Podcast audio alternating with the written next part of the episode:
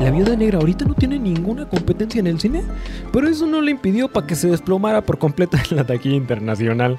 Ni, ni con ni sola en el cine nadie la quiso ver. Este, y finalmente también me agarro hablando sobre la nueva película de Mamoru Hosoda, el película no no no no que hizo y que ojalá en un futuro llegue a México.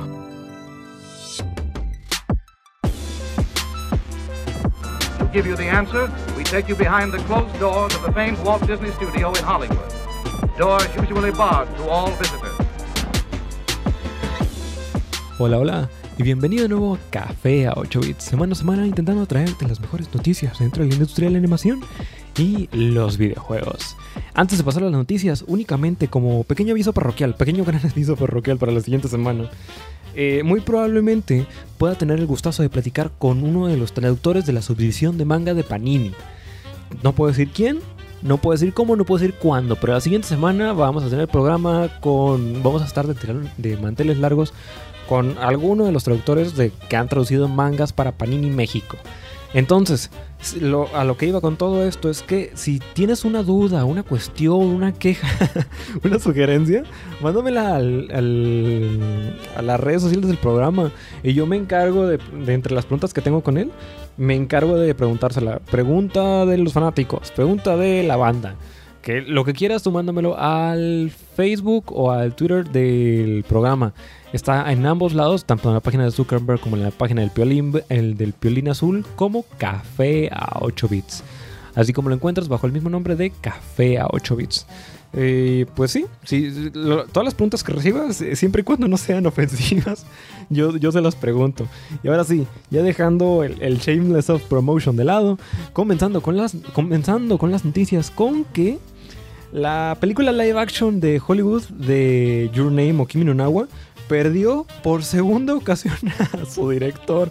En esta ocasión, Lee Isaac Chung es el segundo director en renunciar al proyecto. Y es que el medio especializado en cine de Deadline informó, que la adaptación live action de Your Name o Kimi no de Makoto Shinkai ha perdido por segunda ocasión a su director debido en esta ocasión a conflictos en su agenda. Bueno, oficialmente lo tenemos como conflictos en su agenda. Sin embargo, pues si ya es la segunda ocasión que están perdiendo el director, yo, yo digo que algo, algo se han de traer entre manos. A un problemón de tener estilo Dragon Balls este, Evolutions. Alguna, alguna alguna cosa de este tipo han de, han de tenerse entre manos. O, que el, o, que el, director supo que esto el proyecto iba en picada en absoluto. Dijo, mira, ¿sabes qué?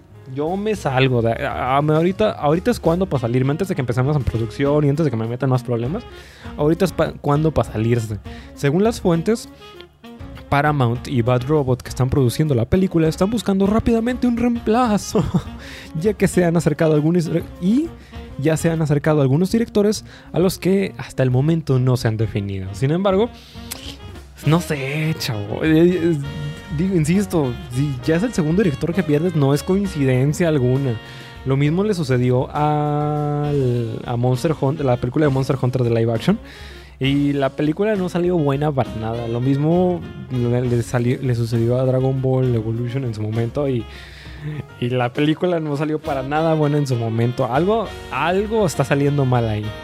Chong es el segundo director en dejar el proyecto luego del director de The Amazing Spider-Man, Mark Webb, quien originalmente iba a dirigir la adaptación y, hasta el momento se desconocen las razones por las que Webb abandonó la producción. Él se fue y ni siquiera dijo por qué, dijo ya no, ya tuve suficiente de esto. Y por si esto no fuera poco, pues también para agregarle, agregarle sal a la herida, pues también la película, bueno, ¿cuál de herida? Ni siquiera la película era buena. Este, hasta el momento la película eh, ya ha recibido no solamente uno, sino varios guionistas que han intentado sacar varios borradores que intenten darle forma y función a la película. Y pues hasta el momento el, último diseño de guion que tenemos eh, oficial es la historia de una niña nativa americana que vivía en una zona rural con un niño de Chicago. Si has visto la película es una pésima, pésima, pésima adaptación de, de, de la obra maestra de Shinkai. Y continuando con otras noticias, realmente las únicas dos películas que ahorita yo me imaginaba que valían la pena, pues se desplomaron por completo, tanto en la, en la taquilla internacional como también en el Metacritic y en el Titomatómetro. Les fue pésimo. Digo, ahorita no tienen, de por sí ahorita no tienen competencia y aún así les fue mal. No, pues ni cómo ayudarte. De las dos películas que estaba, que estaba hablando eran tanto de La Viuda Negra como de Space Jam. Tenía un chorro de ganas de ver Space Jam, pero al menos en el Metacritic sacó un 37 de 100, entonces le fue pésimo, pésimo. Aunque afortunadamente parece ser que en el jitomatómetro, eh, al menos entre la banda obtuvo un 81% de, de, aceptación y un 30% entre la crítica. Más o menos no estuvo, de acuerdo con lo que mucha gente me ha dicho, no estuvo buena, estuvo palomera. Es lo mejor que tenemos en, en el cine ahora, ahorita y pues ni modo a rascarle con lo único que hay. Y en el caso de la Viuda Negra, pues le fue tantito peor, porque pues eh, al menos en su primer fin de semana de estreno obtuvo 80 millones de dólares, lo cual es creo yo que bastante respetable en, en ahorita donde no hay nada. Sin embargo, pues el gusto les duró poco. y es que pues al menos en Estados Unidos tal parece ser que ya para el siguiente fin de semana pues se desplomó por completo en la taquilla internacional sufriendo el peor colapso de taquilla en la historia del MCU. Ninguna otra película del MCU le había ido tan mal como le está yendo a la Vida Negra. Y eso que no tiene competencia. Hay una película más interesante en el cine, hay algo con lo que se esté peleando, pero no. O sea, ahorita está peleándose con nadie y ahora sí se desplomó por completo en la taquilla. Al menos en el caso de la viuda negra, pues realmente, aunque no le he podido dar la oportunidad a la película, lo que muchas personas me han dicho es que, pues es una película que que no debió haber salido después de la última película del Tunas. Es una película que debimos haber tenido hace 5 años o cuando estaba este Ultron en, la pantalla grande, cuando la viuda negra tenía interés, cuando había algo que hablar de ella, o que cuando menos iban a sacar una película de la viuda negra de la Black Widow que no fuese una, una historia de origen, que fuese algo como lo que hicieron con WandaVision. Esa no voy a spoilearle nada, sin embargo, em, realmente si no has tenido la oportunidad de verla, aunque a mi opinión no es la mejor serie de Marvel, ni de cerca, propone cosas bastante interesantes y desarrolla el personaje, todo lo, desarrolla el romance de los personajes, todo lo que no vimos en la, en la, en las películas de Marvel. Eh, eh, una de las cosas que siempre como me, me, causaba la espinita, porque nunca, nunca me le llega a leer los cómics, es que supuestamente siempre hubo como un, un, que se gustan, pero no se dice nada. Se quieren, pero no son novios.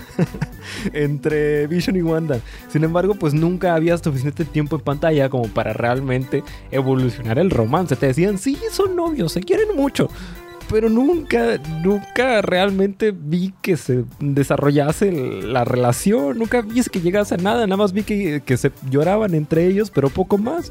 Por lo tanto, con, con WandaVision me gusta mucho que por fin ya tengo una razón para que me guste Vision. Ya tengo una razón para que me guste Wanda. Aún y cuando Vision haya muerto en la película del Tunas.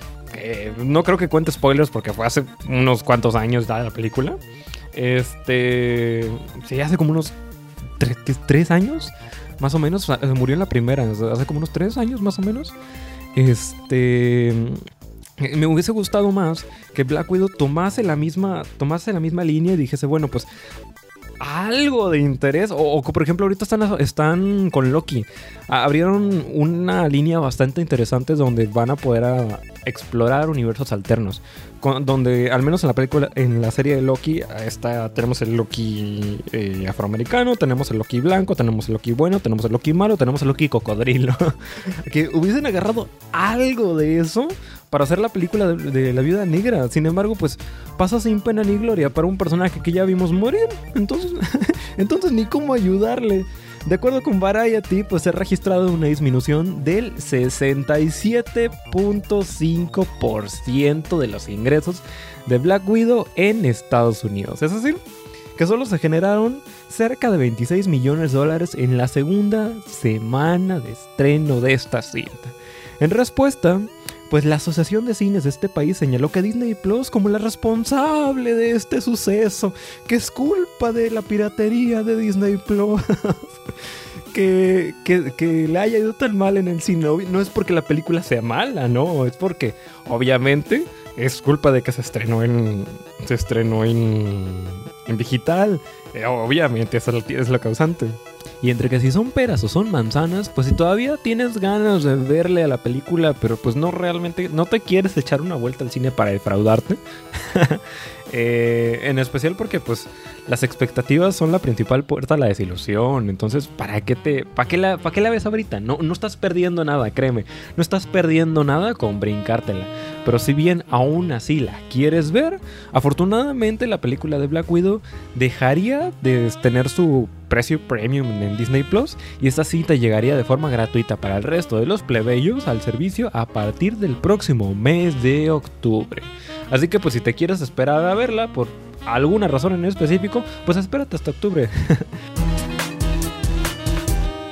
debido a la logística de cómo, pues prácticamente cómo produzco y grabo el programa, realmente no me alcanzó tiempo para que, para que cuando salió el anuncio de la nueva Steam Deck, yo pudiese hablar algo durante el sábado pasado. Sin embargo, ahorita mm, vengo no solamente con información importante, sino con, con mis propias opiniones respecto al tema, lo cual se me hace increíblemente emocionante el mundo que estamos viendo ahorita o el futuro que podemos esperar ahorita para el, para el mundo del PC gaming. Y es que se anunció que no solamente la nueva consola de Valve sería open source, es decir, de código abierto, eh, es decir, que si tú quieres, eh, viene con una versión de Linux optimizada para Steam. Sin embargo, si tú quieres, te la quitas sin problema alguno y le pones Windows. O si no quieres, le pones, este, le pones alguna otra distro de Linux o le pones alguna versión bootleg de, Mac, le puedes hacer lo que tú quieras, sin problema alguno, sin ningún tipo de, preocupación del DRM, sino que también se reveló que la nueva consola de Valve sería también open hardware. ¿Y esto qué significa? Bueno, esto significa que cualquier empresa sin, ningún problema alguno de demanda legal o sea, si de impuestos, sin, sin ningún problema alguno, puede agarrar el diseño original de la, de la consola de Steam y puede modificarlo. Puede hacerla más potente, puede hacerla menos potente, puede quitarle este los, el touchpad que tiene, puede ponerle una mejor pantalla, puede hacer lo que quieran o puede revenderlo a un precio más barato en el caso de que quieran, sin ningún problema alguno. Porque en el futuro, pues podemos esperar ver, eh, yo creo que no es tan, tan disparatado poder esperar ver Steam Decks hechos por Nvidia, hechos por Asus, hechos por Dell, etcétera, cada uno con sus distintas configuraciones y precios. Que si quieres una computadora eh, ultra mucho más potente, que pues agarras y compras la de fulanito. Que si quieres algo mucho más barato, algo mucho más sencillo, algo que te corra Fortnite y poco más, pues agarra la, la, Steam Deck hecha por Chuchita. Eh, me encanta porque pues, esto esto marca realmente un, punto, un, un parteaguas para el mundo del PC gaming, en especial si lo comparamos con la GDP Win 3 o la Ion 3, que era este nicho de mercado de computadoras ultra portátiles estilo Switch, que eran, que eran toda la promesa del Steam Deck. Sin embargo, como eran empresas mucho más chicas y como eran producciones mucho más pequeñas para un mercado mucho más chico en su momento, pues te vendían, te vendían la misma computadora con los mismos specs que la Steam Deck, pero un precio al doble del precio, un precio increíblemente mucho más elevado. Ah, por ejemplo, la GDP Win 3 básica, que era como de las computadoras más mm, ultra portátiles más populares en su momento, costaba 800 dólares por las mismas specs que la Steam Deck. Por lo que al menos a mí se me hace súper, realmente súper emocionante ver sus propias propuestas de Asus y de Dell y de Nvidia, de todo mundo para hacer las, la nueva revolución de PC gaming, una revolución de PC gaming, yo diría que mucho más barata, en especial porque, en especial porque la estrategia que está usando Valve en este momento es más o menos la misma estrategia que las que Microsoft y Sony han hecho desde la época del caldo, que es venderte hardware mucho más barato de lo que le sale, venderte hardware a pérdida para ganársela en, software. Lo que, lo que ha hecho siempre Microsoft y lo que ha hecho siempre Sony es te vende la consola más barata de lo que le sale producirlas a ellas, te la está vendiendo a pérdida para que en un futuro te la pueda se pueda, pueda, todo pueda recuperar el dinero en la Windows Store y en la online y que en algún otro servicio extra que le vayan agregando en el Premium del Game Pass. Para, para, la idea es mantenerte continuando por servicios, más o menos lo mismo está haciendo Valve. Él está perdiendo dinero en la configuración de 400 dólares, la configuración base de la, de la consola, para con un futuro, con el Open Hardware con el código abierto, poder ganarle en el precio de las comisiones de, de Steam. De por sí Steam ya ahorita es, creo yo, que bajita la mano. Es, el, es la tienda de PC Gaming número uno en el mundo. No hay ninguna otra que se le acerque. Y pues, ya con esto yo creo que ya, ya, están, ya están sellados para el futuro. Y lo mejor de todo, al menos en mi caso, es que eh, entre más empresas hagan el mismo producto, pues más crece el mercado de segunda mano y al final del día mejor nos va en Latinoamérica. Uno de los principales problemas del, del PC gaming es que si te quieres meter, normalmente el hardware es carísimo. Si quieres una computadora chida para jugar juegos que te dure 5 años la compu, estamos viendo de que te vas a gastar 15, 20 mil pesos en la pura computadora. No se diga que si quieres meterle eh, algún mouse de verdad o que si quieres meterle, algo- si quieres empezar a comprar juegos. Sí, los juegos son más baratos en, en Steam que en, que en PlayStation y que en Xbox. Sin embargo, pues la pura consola te sale, la, la pura computadora te sale carísima. Cosa que pues ojalá ya no veamos en el mundo del PC Gaming con la nueva, la nueva consola de Valve. Esto eh, realmente es, es- yo digo que es una de las mejores propuestas que estaríamos viendo durante el año. Es uno de los mejores anuncios fácil que vamos a ver durante el año. Y parece ser que no soy el único que piensa eso. Pues sobra decir que también se agotó por completo en todos lados. Además, en todos lados que lo busques, se agotó. Bueno, menos en eBay, pero pues esos son revendedores. Además que también en el proceso de venta, el mismo día que, que, ah, dejaron abiertas las, las preórdenes de la consola, el mismo día que se, que se Steam en el proceso. Todo mundo abrazado por queriendo comprar la consola. Y pues no le hace que falta más de un año para sacarse la consola. Porque se, saca de manera legal hasta el segundo trimestre del 2022. Ya para finalizar el... Casi casi que para finalizar el siguiente año apenas estaría saliendo la nueva consola. Además que de acuerdo con Pavel DeJong, notorio dataminer, previo a que se abrieran las reservaciones del Steam Deck, ya había filas de espera con hasta, con hasta 50 mil personas únicamente en Norteamérica, no se diga en los demás lugares. Únicamente en Norteamérica ya tenían 50 mil personas esperando la nueva consola. Todo se, agotó por completo en todos lados y ya para apenas se anunció la consola, ya se estaba anunciando también por revendedores que la estaban sacando en eBay. Afortunadamente eBay les dijo, no, chavo, todavía ni sale. Y les empezó a cerrar todas las cuentas. A to todas las personas que empezaron a ofrecer de manera a, a que empezaron a vender la nueva consola de Valve, le estaban diciendo, mira, todavía ni sale la consola, ya la estás vendiendo. Y les empezó a cerrar a una a una, cuenta por cuenta, a todos los revendedores. Y ya como último agregado, pues recordemos que pues hasta la fecha, no, la consola únicamente se ha dicho que se está vendiendo en, en Europa, en Canadá y en Estados Unidos. En ninguna parte de Latinoamérica ni en México han anunciado nada. Sin embargo, pues considerando la demanda que existe por el sistema, realmente tampoco es tan lejano esperar que, ya para el siguiente año o a más tardar el 2023 empecemos a ver el debut en el territorio mexicano. Continuando con las rapiditas, la semana pasada te andaba platicando que Netflix pues ya le quería entrar al quite de los videojuegos. No, pues ahora resulta ahora, fíjate que siempre no. Bueno, y más, más en específico, pues siempre no a los juegos de verdad. Porque se reveló también que pues sí le van a entrar a los videojuegos, pero no a los de consola, sino a los de teléfono. Por lo que el, el servicio se espera que se acerque mucho más a Apple Arcade que a Game Pass. Supuestamente que iban a traer al Mike, al Mike Verdó, para que trajera la nueva generación de videojuegos y que no sé qué. Y después de haber experimentado durante el año con el juego de Black Mirror Bandersnatch y con un videojuego de Carmen San Diego, pues ya dijeron, ya con eso la tenemos, mira. Ya sabemos hacer este juegos estilo Telltale, ya con eso la hacemos. Ahora resulta que siempre no. Pues habrá, hasta la fecha no tenemos información de realmente cómo piensan, cómo diantres piensan eh, distribuir los videojuegos. Sin embargo, pues yo ya perdí por completo el interés. Está bien que lo agreguen, está bien que no tenga precio extra. Pero, pues, al menos, al menos el mercado de juegos premium es, entre poco y nada. A todos, en teléfono, si, si quieres entrar al mundo de los videojuegos, todo es free to play. Es pay to win. Entonces, el, mercado de videojuegos premium, donde pagas para jugar el juego y pagas una, solamente, una sola vez para pagar el juego, es, es chico, por, decir poco. Si algo puede salir bien, muy probablemente eh, pueda salir mejor. Y es que realmente tengo chorro de ganas de verla, pero un chorro de ganas de verla. Sin embargo, ahorita no hay manera legal de verla, al menos aquí en México.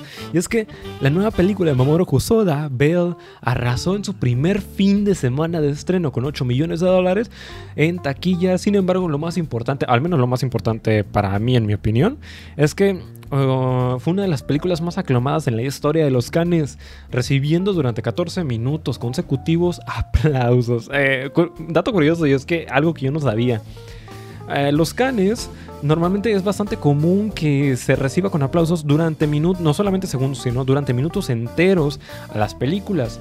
Hasta la fecha, eh, creo yo que uno de los récords más grandes que tiene, o en la película que ha recibido durante más tiempo un aplauso, es la película del laberinto del fauno del 2006, durante 22 minutos. Pero bueno, antes de continuar con eso, vámonos por partes. Y es que eh, se reportó que la nueva película de animación dirigida por Mamoru Hosoda, el mismo director que hizo Tokiwo, Tokiwo Kakeru Shoujo, que hizo Summer Wars, que hizo Mirai no Mirai, que hizo Bakemono no Ko, y producida por Estudio Hechizo, la nueva película, la de, El Dragón y la Princesa Picosa, o Ryuyo Sobakasu no Hime, o también más conocida en todos lados como Belle, Debutó en su primera posición en la taquilla japonesa en su primer fin de semana de estreno, vendiendo más de 600.000 entradas con una recaudación de 891 millones de yenes, o si lo traducimos a, a dólares estadounidenses serían 8.14 millones de dólares tan solo en sus primeros tres días. Y es que este debut realmente supera de la película más exitosa hasta el momento de Mamoru Hosoda. Eh, muchos dicen que este va a ser el, pico de la, la, gran obra maestra del creador. Yo la veo complicado, yo, la, yo estoy segurísimo que todavía le, queda, le quedan un montón de historias increíbles por, por, por contar. Este, este debut supera al de la película más exitosa hasta lo que fue en ese momento de Mamoru Hosoda, la cual era Bakemono no o, mejor conocida en Netflix como The Boy and the Beast, que eventualmente terminó con una, con una ganancia de 5.85 miles de millones de yenes o alrededor de 53 millones de dólares. Finalmente, pues la cinta se estrenó el pasado 16 de julio en los cines de Japón y también en 38 salas de cine IMAX, siendo la primera película producida por Hosoda que se proyecta en ambos tipos de cine. Si no tienes la menor idea de qué es la película, si tienes, si tienes interés pero no tienes la menor idea de qué se trata la película y todos los trailers que has visto nada más han estado en japonés, aquí te traigo la sinopsis. Y es que la película sigue a nuestra protagonista Susu. Susu es una estudiante preparatoria de 17 años que vive en el campo de la prefectura de Kochim, junto con su padre, los cuales ambos perdieron a su madre a una edad bastante temprana. Y a Susu le encantaba realmente cantar junto a su mamá, más que cualquier otra cosa, era prácticamente su pasión. Pero pues como resultado de su muerte, prácticamente pues, ya no puede cantar, o al menos ya, ya siente que ya no puede cantar junto sin, sin, sin su mamá, lo perdió todo. No pasó y no pasó mucho tiempo antes de que Susu y su padre se empezasen a distanciar poco a poco, poco a poco, hasta el punto de que prácticamente Susu cerró su corazón a, todo el mundo. Y ahí es cuando comienza nuestra película, ah, cuando, está en la prepa en sus 17 años.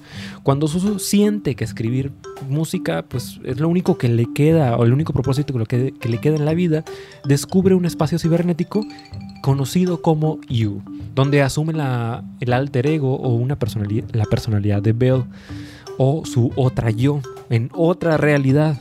Al poco tiempo, al asumir su otra identidad, muy pronto se dará cuenta Suzu que al entrar dentro del papel de Belle, pues puede cantar con mucho más naturalidad que cualquier otra cosa, mientras que continúa mostrando su propia música en el mundo virtual. Rápidamente se convierte en la estrella en el ascenso de Yu, sin embargo, pues esa sorpresa es, es bastante corta su duración, pues de repente una misteriosa criatura con una forma de dragón aparece frente a ella. Aunque hasta el momento realmente, insisto, no he podido darme el, gusto de poder ver la película. Eh, lo que sí he podido ver es a muchos youtubers que viven en Japón o que tienen residencia temporal en Japón. O entre ellos se encuentra The Anime Man y se encuentra Kid a ambos los cuales, eh, al menos en el contenido que hacen, los respeto bastante junto con Jiguk. Y al menos en Kid que ya veo la película en cines, dice que realmente es una es de las pocas películas que le ha hecho chillar como no tienes una menor idea, que es realmente ella iba con la idea de bueno, voy a ver, ver una película más, me gustó The Boy and the Beast, pero no pensaba realmente cuánto iba a chillar a la hora de ver la película. Por lo que yo espero con ansias el día en que Konichiwa Festival, al menos dentro de los siguientes seis meses, anuncie, que no, no ha dicho nada hasta el momento. Sin embargo, yo espero realmente que en, en el siguiente corto tiempo anuncie que la van a traer al cine. Y ya como último, último agregado en los últimos dos minutos que me quedan, pues curiosamente eso, ¿no? Que, que yo no tenía la menor idea de que en los canes se celebraba aplaudiendo no solamente durante segundos, sino durante minutos enteros a, las películas. En 2019 Quartz investigó un poco y se le ocurrió hacer una clasificación no oficial e incompleta de las ovaciones más largas en la historia. Curiosamente, ninguna de la lista de Quartz tiene ninguna película animada. Sin embargo, entre las películas más, más, más, más, mejor recibidas, más mejor, mejor recibidas, se encuentra la película de Laberinto del Fauno en 2006, la cual se tuvo una ovación de 22 minutos. Quedando en segundo lugar la película de Fahrenheit 911 en el 2004 con 20 minutos y parece ser que se quedaría en el quinto o sexto lugar la película de Mamoru Hosoda, pero pues no son datos oficiales.